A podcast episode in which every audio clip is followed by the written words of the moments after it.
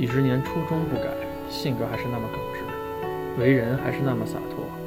做技术就做到分毫不差，过生活就愿点滴琢磨。发发早生，但终还是赤子之心。回想当年，品评当下，快意恩仇。不如现在就坐下品茶，聊聊。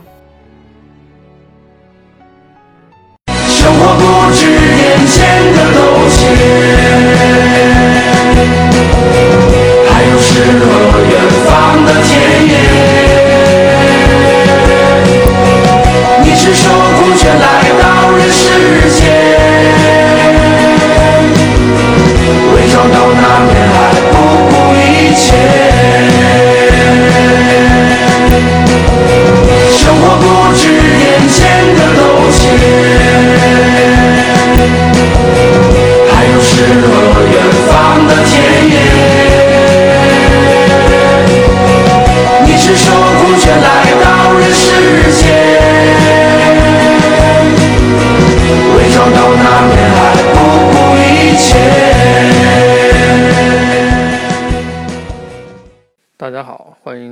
收听本期的聊聊。呃，本期聊聊题目是叫“修车杂谈”，但是为什么前面放了一段这个许巍的这个歌曲呢？就是高晓松写的词曲的这个“生活不止眼前的苟且”。啊、这个东西其实如果看小型奇谈的人，应该能看，已经有好几期这个把把这一段这个旋律和歌不停的重复做的这个片头。呃，倒是这个事情引起了最近这个很多人听，然后有很多人有共鸣吧，然后朋友圈刷屏啊，七七八八的，很多人都在贴这贴这首歌词，贴这个歌曲，然后也引起了很多人的讨论。然后当然有正面也有反面的，呃，正面的就不用讲了，很多人都是啊怎么怎么样有要求啊，为自己。可能算是为自己歌功颂德啊，或者说明自己的生活的这种体验啊，或者是表示一下自己的清新啊、清高啊，或者说明一下自己的孤傲心境啊，七七八八这些东西。但是呢，就我看到一篇帖子是在爱卡论坛上的，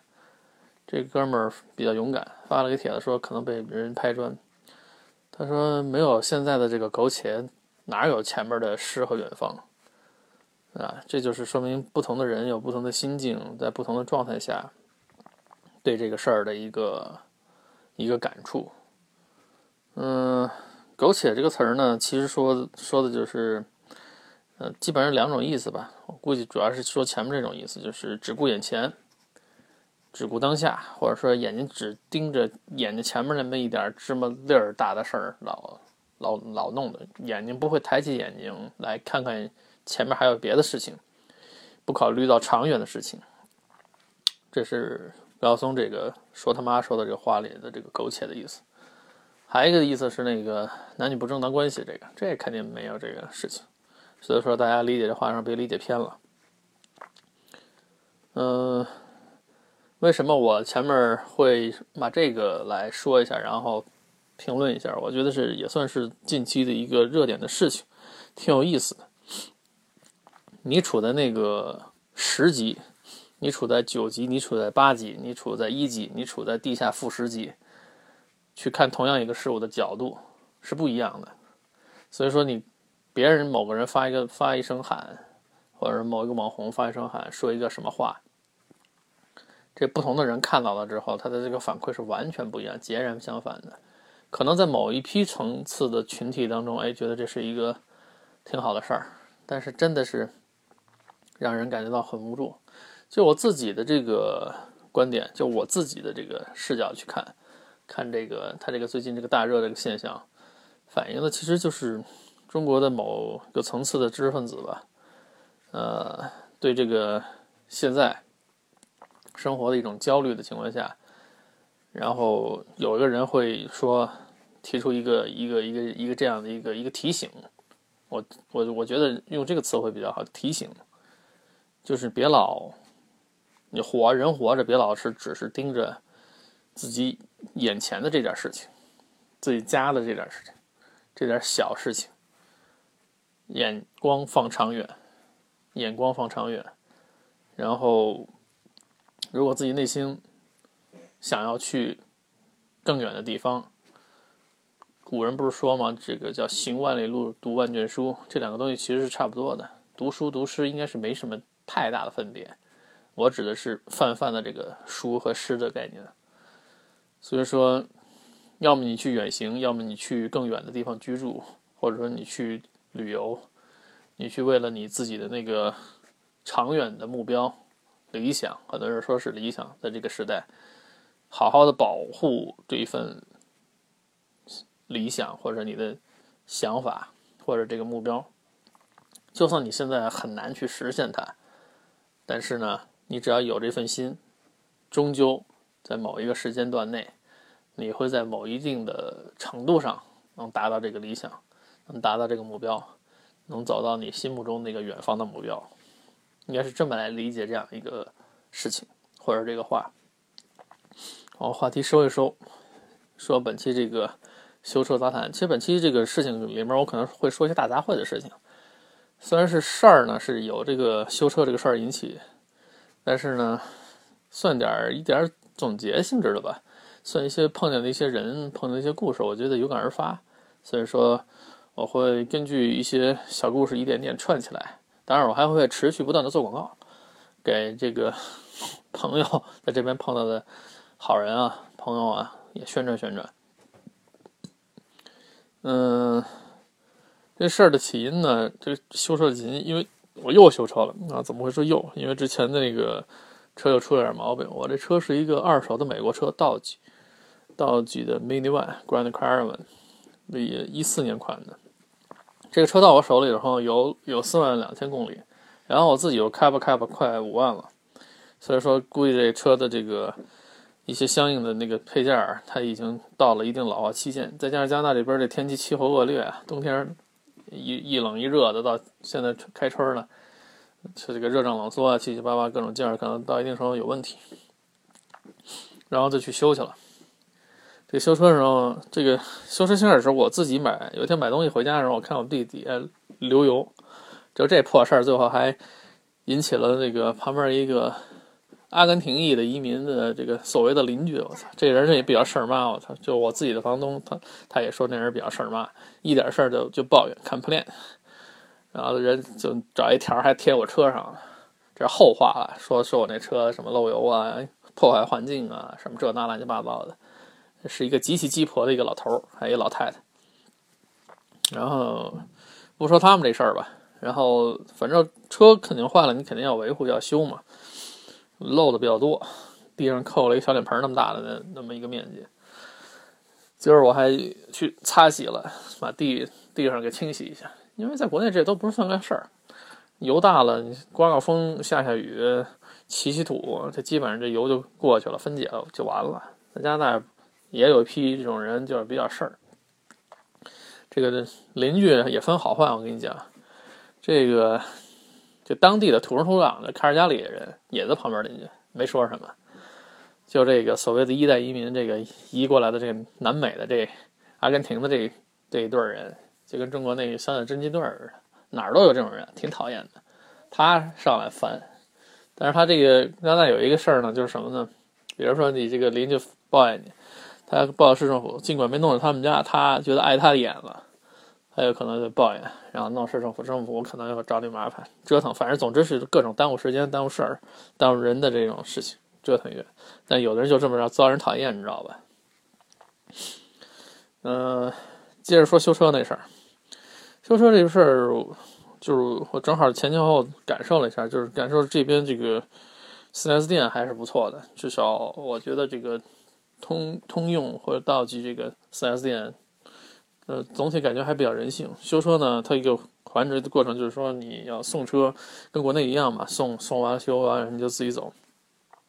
国内呢，一般都是你送到那儿，然后你自己就撤退了。这边不是，这边有 shuttle bus。所谓 shuttle bus，也就是他这块有 mini one 送你，呃，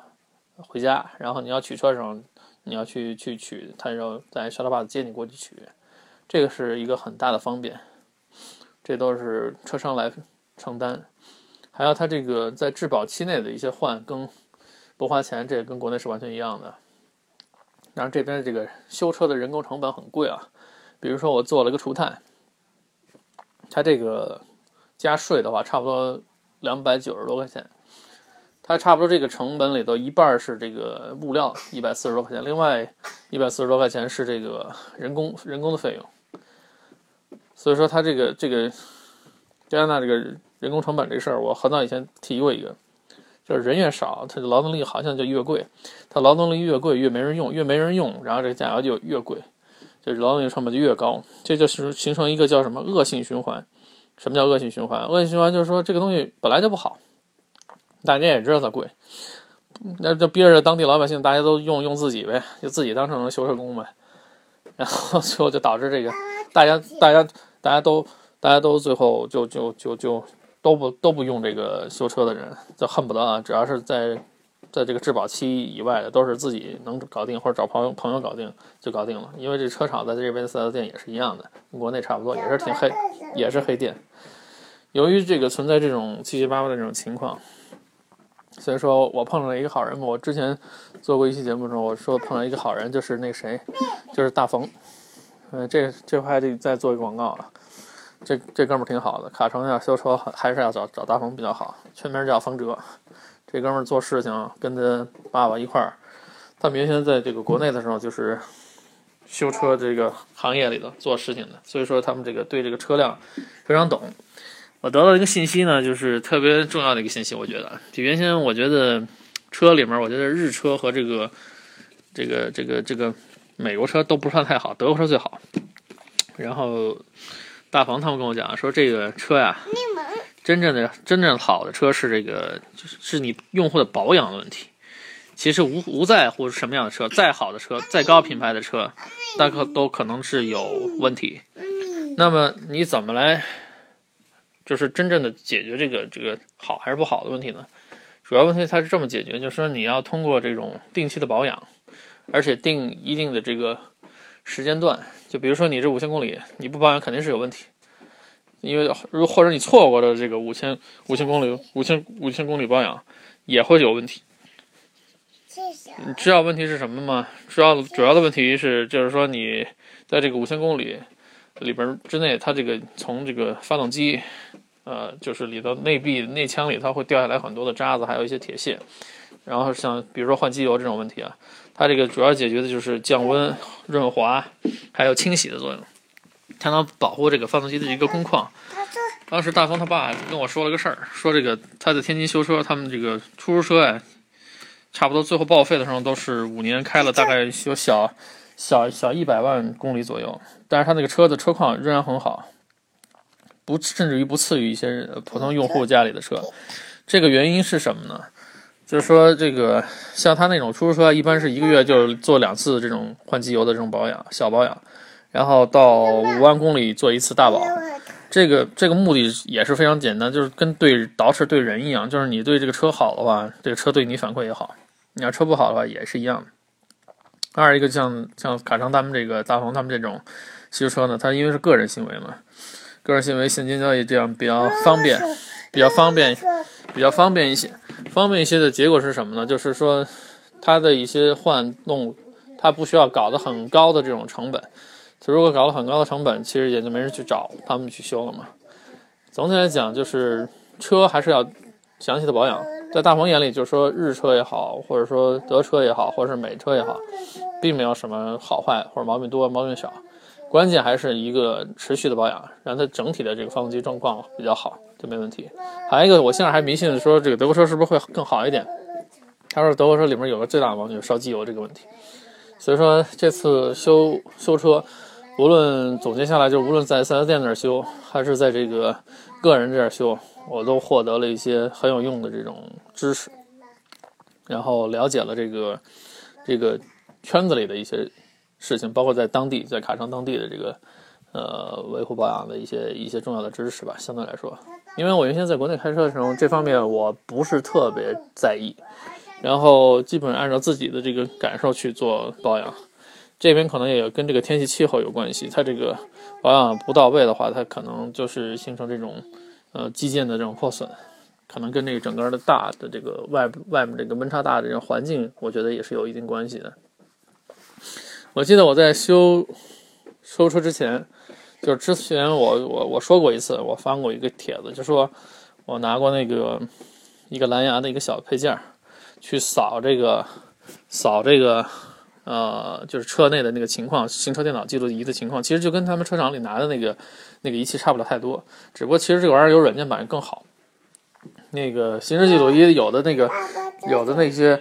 有一些的那个有一些做的这个这个扫描键呢，它还必须得你这个机油，比如说你机油灯或者说你的一些 ESP 灯，它亮了之后，它才能给你扫得出来。但是那个件儿其实很早以前就发现了，就是我我找的那个蓝牙那个插件，它很快就发现了，发现有问题了。但是我当时因为不懂，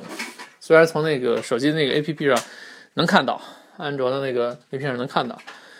呃，我选的这个 Telem 画是 OBD Two，就二代的 OBD Two 能做这种扫描。但是这个东西也得看你的车型，国内不同的车有不同支持的车型。因为我用的是一个道级的车嘛，它是一个标准大厂，然后当初这个 OBD 扫描这个技术协议标准也是他们这几个大厂推出来的，肯定是兼容的，所以说我就海淘了一个，我我从中国国内买了一个，买了一个，然后插我的车上扫了一下。呃，自打这一次修完之后，我看了一下，所有的东西都不报警了。原先可能还有什么像电火花塞旧了，呃，我让大方帮我忙帮我把那个刹车片有薄的也给换了。总体来讲，呃，包括油路清洁的一些东西，它它有些喷嘴，他觉得脏了，他帮我清了。然后换刹车油、换助力油、换这个换这个叫变速箱油啊，机油更不用说了，机滤这些都该换都换了。所以总体来讲，现在这个车况非常好。我个人觉得会比较平稳，除非有什么别的乱七八糟的事儿，才需要再做修整。这样的话，另外一个根据跟他们这个行行业内的这帮哥们儿聊完之后，呃，一个总体感觉感觉啊，就是在北美这些美国车啊，只要你自己懂一些小小的维护和保养知识的话，这个车况不会太差。除非呢有些特殊情况，像我这次修仪表盘里面有些灯，它这个。虚接以前也出现过，修没修好。现在发现就是这个灯为什么亮呢？是它里面这个行车电脑接的那些线路里面有些地方虚接了，或者那个它是插插口针的那种方式嘛，它那个针口 pin 那玩意儿断掉了，断掉了，所以说它有人亮，有人不亮，有人误报，它不是真正出现问题，它是误报，误报错误。所以说这个。也是，其实这个事情我很早以前我判断，根据我自己开车的体验，我判断不会是什么大问题，正常开没问题。真正大问题就是这次这个漏油这个事儿，还被旁边这个阿根廷叉七八的白活了一下，太他妈讨厌了。嗯，总的来讲，这回这个这个总的这个修车的这个故事呢，还有一个特逗，就是碰见两个，呃，就是开沙拉 bus 的司机。他这边开沙拉巴司机是这种叫什么？就是退休的人，嗯，老头儿吧。他们这老头儿呢，我碰了俩，一个叫 Face，一个叫 Jim。Jim 和 Face 都是德国人，就在他这个修车四 S 店里干活儿，干这种 part-time job，临时临时性质的吧，小干相当于干有点像干干干临时工，或者说干兼职工这种。这个 Face 特逗，他这个性格跟这个这个。Jim 是完全两个性格，虽然都是德国人。Jim 后来下午拉我去收车的时候，他跟我说，这个店里就是他们俩德国人。这俩人可能都是属于退休那种状态了。啊，Jim 比这个 Face 要稍微再大一些。反而根据他自己后来说的这个情况啊，先讲 Face，Face 是一个特逗的人。早上他把我拉回家的时候，路上聊了一路。他爱人呢是一个。当就是加拿大当地的这个印第安印第安人，现在来跟我说他老婆是个 local people，我现在还没太明白。后来他拿个嘴放到嘴上，啊哇哇哇哇哇哇哇，他做这个动作，哦哦，明白了，是印第安人就真是送互相打那种招呼那种状态，像美国那个动画片看太多了嘛，一看就搞明白他说的是什么意思。然后他就跟我说了很多，就是他觉得挺有意思的小玩笑的故事，有些人也能听懂。反正他说的就是，比如说一个男人啊。啊，你要结婚了，要知道几件事情。第一个是 engage ring，就是你的订婚戒指；第二个是 wedding ring，婚婚结了婚了，然后之后那个这戒指就是 marriage 这种 ring；最后一个 separate ring，就是你离婚的时候你也得再戴一个，所以手上应该备三个戒指，你才懂得婚姻的意义。反正他也开玩笑，他这老头也挺逗的。呃，胖大个儿，可能可能有个一米八左右，然后肚子特别大，开车上挤的那方向盘都快都怼住了。然后跟我讲了一点他的乱七八糟事儿，然后他还说了一个他的 cousin，前两年也是德国人嘛，但然后去那个去那个中国北京去读了一下语言，读了一年语言，然后又回回德国航空，好像是汉莎航空。回航空，然后做一些那种机师调养的事儿，反正七八路上聊了一路，然后我觉得这人挺逗，性格很好，就是我感觉就是对生活，他他临下车之前还让我说你去亲吻一下你的儿子，就是我感觉就是这个人的这个社交能力肯定很好，然后第二个就是他这个性格非常好，然后下午做事儿的时候，我们就碰到那个 Jim，Jim 就就怎么说呢，可能比 Face 更大一些，然后他干这份工作主要目的就是，呃，还能。多点钱可以玩一下，比如他说他玩高尔夫，这边高尔夫其实不贵，在加拿大很很便宜，就算是会员制的，相对国内的这个玩高尔夫来说也讲价格也很便宜，而且环境好。他说玩高尔夫主要是为了放松，嗯，他说这个开这就开这个车打这个零工送这个 shuttle bus 这个司机这活儿，能基本能支付他这个所有的这个这个费用，然后还能干点别的事情。这边老外呢，老了基本都是自己自己过，孩子跟他们不是太紧，除非是年假日他们会比较频繁过来。呃，另外一个也不存钱，不像中国的这个情况会存钱。然后跟 Jim 说说了一下，说我跟说上午是那个 Fizz 拉的我，他说是，他说那个 Fizz 就是一个特别逗的人，每天有 thousand stories 啊跟你去讲，非常非常开心的一个人。然后相对相比较而言，我觉得 Jim 更像德国人，Face 不太像德国人。就我我个人感觉，尽管他们都在这边移民，可能十年左右了，都已经也算第一代移民。聊一下，我觉得做这个事情，比如说你不管生活也好，做事情也好，如果你的精神态度是 Face 那种态度，然后你做事情的具体那个专注那个程度又像 James，这就是一个完美结合了。但是人无完人，什么人都有可能不同的这种状态。不同的状态，或者是不同的这种呃情况，但是你有一个好的，你有一个好的这个，你有一个好的这种怎么说呢？就是你有一个好的这种选选择的这种方向，或者说你看到一些谁呃过的这种状态比较好，你可以向他学习，这是一个让人可以借鉴的地方。我觉得如果总结下来，如果我能学到的话，就是从这两个人身上都能学到一些东西。虽然聊了一路，时间不算太长。但是你毕竟能感受一下当地人到底是什么样的一种状态。还有一个跟 Jim 聊得上比较有意思的地方，就是说他们俩上车，Face 一样上车，都说我是 Jim，我是个德国人。哎，我觉得蛮有意思，他不说他自己是加拿大人。呃，后来我跟 Jim 聊的时候，我说，哎，这事儿是不是的确很有意思？我说，可能美国人一般都说，我说我是 USA，我我就是美国人，不会说我是从哪移来的。我老说那个地方。而加拿大人是不是都这样？他反正不置可否笑啊。他觉得就是的确是这个意思，就是说这边呃，在加拿大这边能碰到人，不管他是从哪个国家来的，除非已经两三代都在加拿大待着了，他就是在这儿待着生的，已经两三代的人，他会说他是加拿大人之外，其他的，尤其一代移民或者二代移民，他都会说自己那么就原先的那个那个国家来源来源地，比如是哪儿的，比如说我印度的，比如说我是希腊的，我是。呃，我是中东地区的，我是欧洲哪什么什么国家的，都是一样的。因为很早以前我还碰了一对儿那英格兰的夫妇嘛，聊了一下，他们也说他们自己从英格兰来的，从来没有说自己就是个加拿大人。这可能跟第一代移民的这种心态有关系。嗯，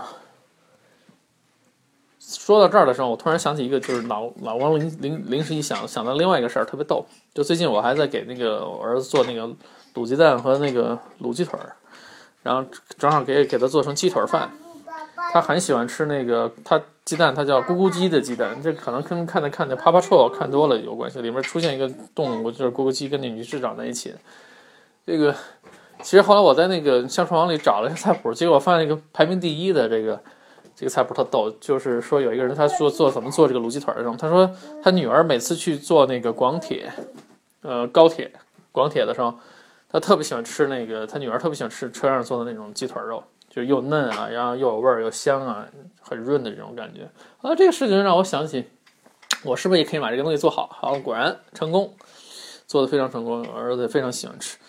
然后这个事情说在火车上吃吃东西这个事儿，然后我又发散思维了一下，我就想到那个以前有一次我从银川从银川回北京。去的时候我印感觉不是太深，我回来的时候感觉特深，因为一般回家都是那种归心似箭的感觉嘛，就是回来坐火车回来，在火车上吃那个土豆炖牛肉，哎，那个味儿我不知道他们怎么做的，那个牛肉也非常香，然后菜其他我还点了几个别的菜在餐厅吃的，就就火车餐厅那种火车是什么火车呢？是那种就现在。可能只有在西部才有这种绿皮火车。以前其实中国很多地方都是绿皮火车，现在很多地方换成高铁了，那就不说了。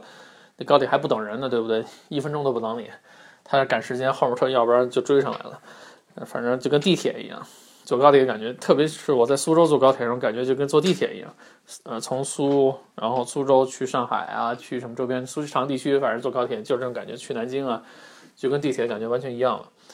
然后吃的肯定。一般，但是我就是唯独那次我在银川回北京那趟火车上，那个火车是先往南开，可能到了武威还是什么地方，然后开始在横横向的往东边开，就是相当于银川先往南，往南之后呢，然后它再拐了个直，差接接近于直角一样，它就往东边去，东边去，然后再往北，然后它到往北京走，然后穿黄河，我感觉好像穿了两次，那顿饭在那个那趟火车上吃的非常好。然后菜汤配的也都非常地道，我不知道是是那那趟车配的那个厨子比较好呢，还是什么原因。尽管他们有一些是配菜，但那个菜绝对是，呃，有有一些现场加工、现场烧的那种意思。以后我要是有机会了，我可能再做一期这个我以前各种各样的坐火车的这种经历，从小到大在国内坐的。哎，你要甭说我在加拿大还没坐过火车，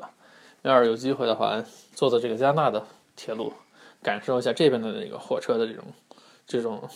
服务吧。嗯，好吧，本期的聊聊，呃，主要是报告了一下修车的这个事儿啊，讲了讲一些感受和体验。那最后给我们自己小店做一广告吧。那个欢迎大家访问这个淘宝小店，这个松子呃加拿大直邮店，然后这个地址就是 w y c c a d 点淘宝点 com，也可以加微信 w y c c a d。还可以获得这个很多这种新品。最近这个 Tom Hager 我们上了不少衣服，挺好的。然后春季来说，很多小孩儿啊，男童女童啊，大人小孩儿，反正都挺好的。我觉得在这边这个这个最大这个这个这一个收获就是这价差实在太大，跟国内价差实在太大。在 Tommy 的店里逛的时候，除了中国人就是印度人。那 Tommy 店里甚至于那个牌子上都除了英语，还专门写了一行中文。所有的物物品上下面都会写中文，只不过字儿不太大，但是都写中文，就说明这个中国人在这边买这个 Tommy Hilfiger 得多痴迷，好吧，就这样了，谢谢大家，本期聊聊就在这里，再见。